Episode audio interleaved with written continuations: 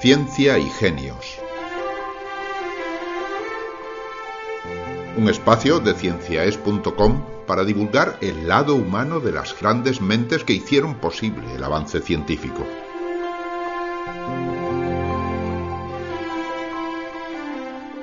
Ciencia para Escuchar vive gracias a las aportaciones voluntarias de nuestros oyentes. Si le agrada nuestro trabajo y desea colaborar, visite nuestra página web cienciaes.com.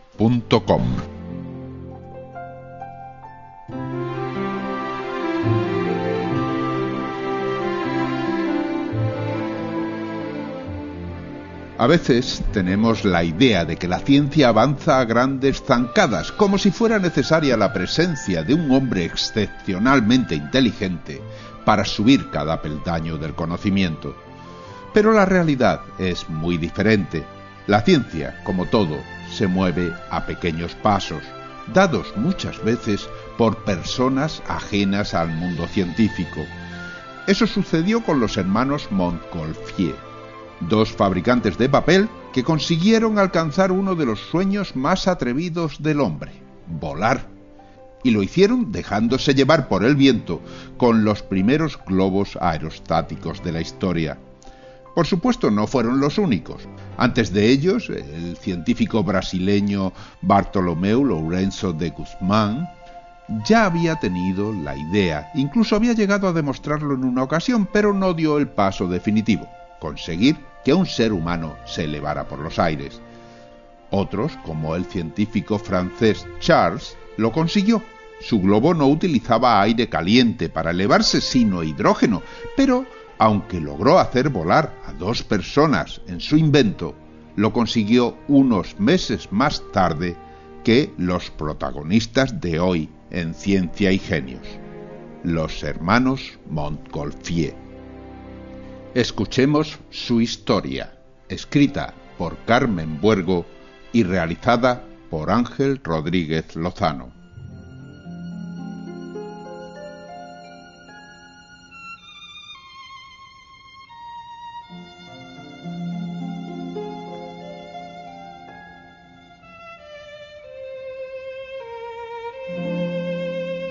El 3 de agosto de 1799, una nutrida muchedumbre se había congregado en el cementerio de la localidad francesa de Vidalón de Annonay para dar el último adiós al muy ilustre Jacques-Étienne Montgolfier, un respetado fabricante de papel y condecorado inventor que había fallecido la víspera a los 54 años de un ataque cardíaco.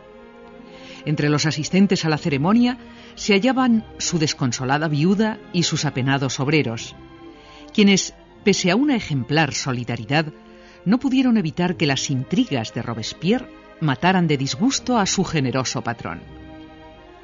Unos pasos más atrás, apartado de la multitud, se recortaba la figura de un hombre de rostro entristecido, a quien todos miraban compasivamente. Era Joseph Pierre, hermano mayor del difunto y la persona que, sin duda, mejor lo conocía.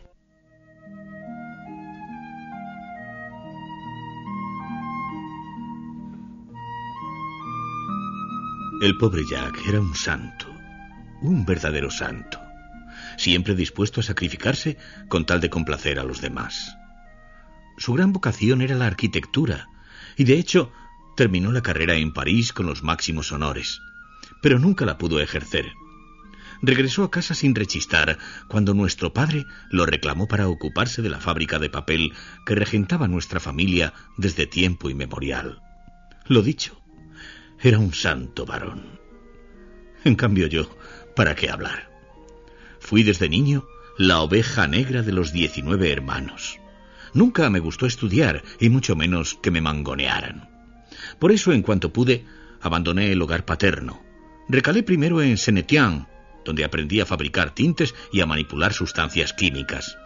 Y luego, para conocer mundo, hice los bártulos y me instalé en París, donde entablé amistad con muchos y muy notables hombres de ciencia, además de artistas, bohemios, literatos y soñadores como yo.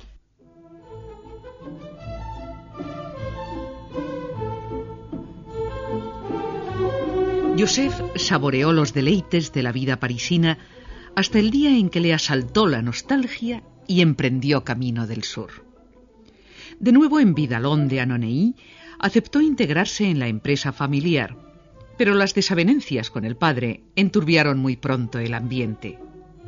El patriarca se negaba en rotundo a aceptar las innovaciones técnicas del hijo, y éste, en un arrebato de orgullo, decidió fundar su propia fábrica de papeles pintados. Tuvo, eso sí, la precaución de llevarse consigo al sensato y meticuloso Jack, su hermano menor. De no haberlo hecho, el negocio seguramente habría ido a la ruina, porque al mayor de los Montgolfier se le tenía muy merecidamente como el hombre más despistado de la comarca.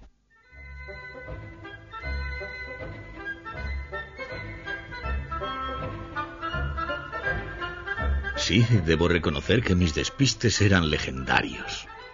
Una vez, durante un viaje, me detuve en una posada para saciar la sed con un trago de agua. Bebí y luego proseguí mi camino, sin el caballo que me había llevado ahí. Claro que en otra ocasión la cosa fue más grave. Dejé olvidada a mi mujer. En fin, el caso es que siempre estaba en las nubes. Pero gracias a ello, ideé aquel proyecto tan genial. Recuerdo perfectamente cómo se me ocurrió. Estaba sentado frente a la chimenea del salón, contemplando con ojos distraídos el baile de las llamas. En un momento determinado, me fijé en el humo que subía perezosamente hasta perderse, y en ese instante salté como un resorte. Había descubierto la fórmula perfecta para volar. Salí corriendo para contárselo a Jack, quien se mostró entusiasmado con la idea y aquel mismo día ambos decidimos hacer realidad el sueño más antiguo del hombre.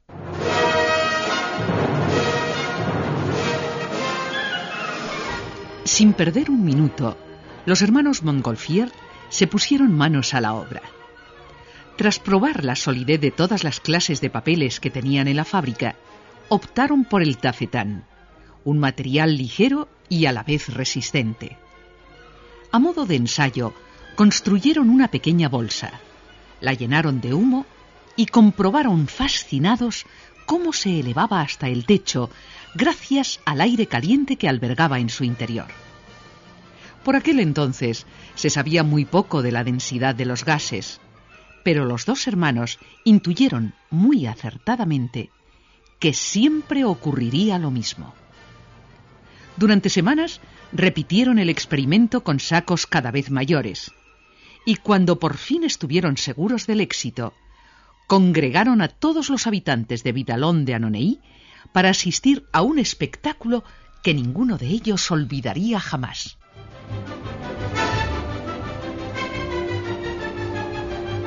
Fue, ¿cómo olvidarlo?, el 5 de junio de 1783. El gentío reunido en la plaza del mercado, nos miraba al principio con cierto desdén, porque no sabía lo que le esperaba. Solo veían una gran bolsa de tela y papel desplegada sobre el suelo y a nosotros dos quemando una ingente cantidad de paja y lana para rellenar de humo caliente el interior. Ah, pero cuando vieron el resultado, cómo les cambió la cara. Una vez hinchado, nuestro globo, con una capacidad de unos 800 metros cúbicos, se elevó por los aires hasta alcanzar casi los mil metros de altura. Ante la estupefacción de todos, el aerostato, que así lo llamamos, navegó entre las nubes durante unos diez minutos y al descender a unos dos kilómetros del lugar inicial, fue tal el clamor del populacho que durante toda una semana se celebraron festejos en nuestro honor.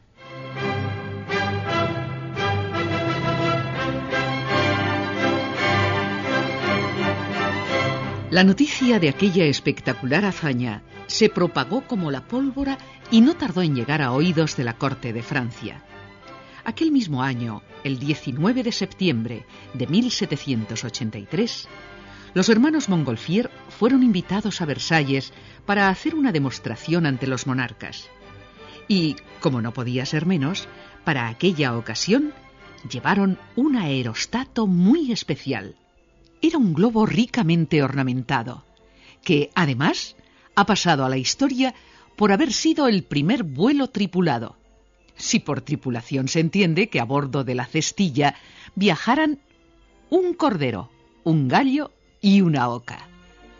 Los tres animales flotaron en el aire unos ocho minutos y al descender sanos y salvos, fueron alojados con todos los honores en el zoológico real.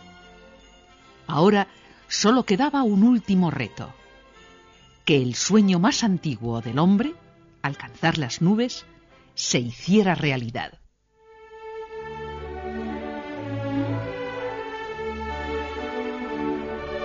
El afortunado estuvo a punto de ser un condenado a muerte, porque el rey, siempre tan comedido, no quería exponer inútilmente vidas valiosas. Por suerte, un joven físico, François Pilatre de Rossier, hizo ver al monarca que sería un sacrilegio otorgar ese honor a un vil criminal, y él mismo se ofreció valerosamente a ser el primer hombre en subir a los cielos. Como acompañante eligió a un oficial de la infantería, el marqués de Arland, y el día 21 de octubre de 1783, ambos inmortalizaron sus nombres. Partieron del jardín de la Meute a bordo de un gigantesco globo que durante más de media hora estuvo navegando por el aire. Todo París, y no exagero, se asomó para ver aquel grandioso espectáculo que será recordado como el más memorable de la historia de la ciudad.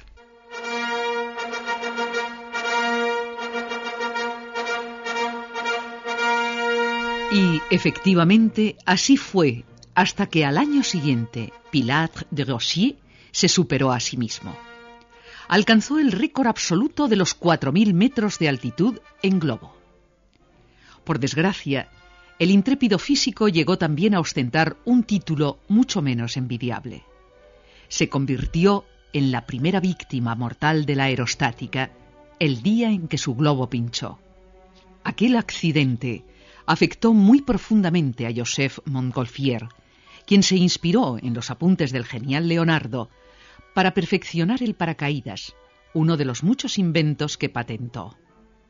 Hoy, sin embargo, su nombre, al igual que el de su hermano Jack, está irremisiblemente unido a otra hazaña. Fueron ellos, los hermanos Montgolfier, quienes demostraron que el sueño más antiguo del hombre no era una ilusión que era posible despegarse de la tierra, surcar los aires y entreabrir las puertas del cielo.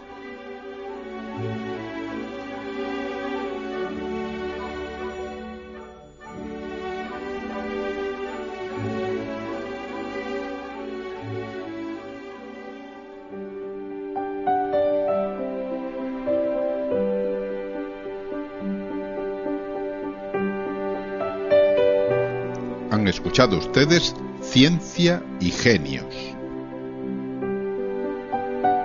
Ciencia para Escuchar les ofrece 10 programas de divulgación científica, todos ellos accesibles desde nuestra página web, cienciaes.com.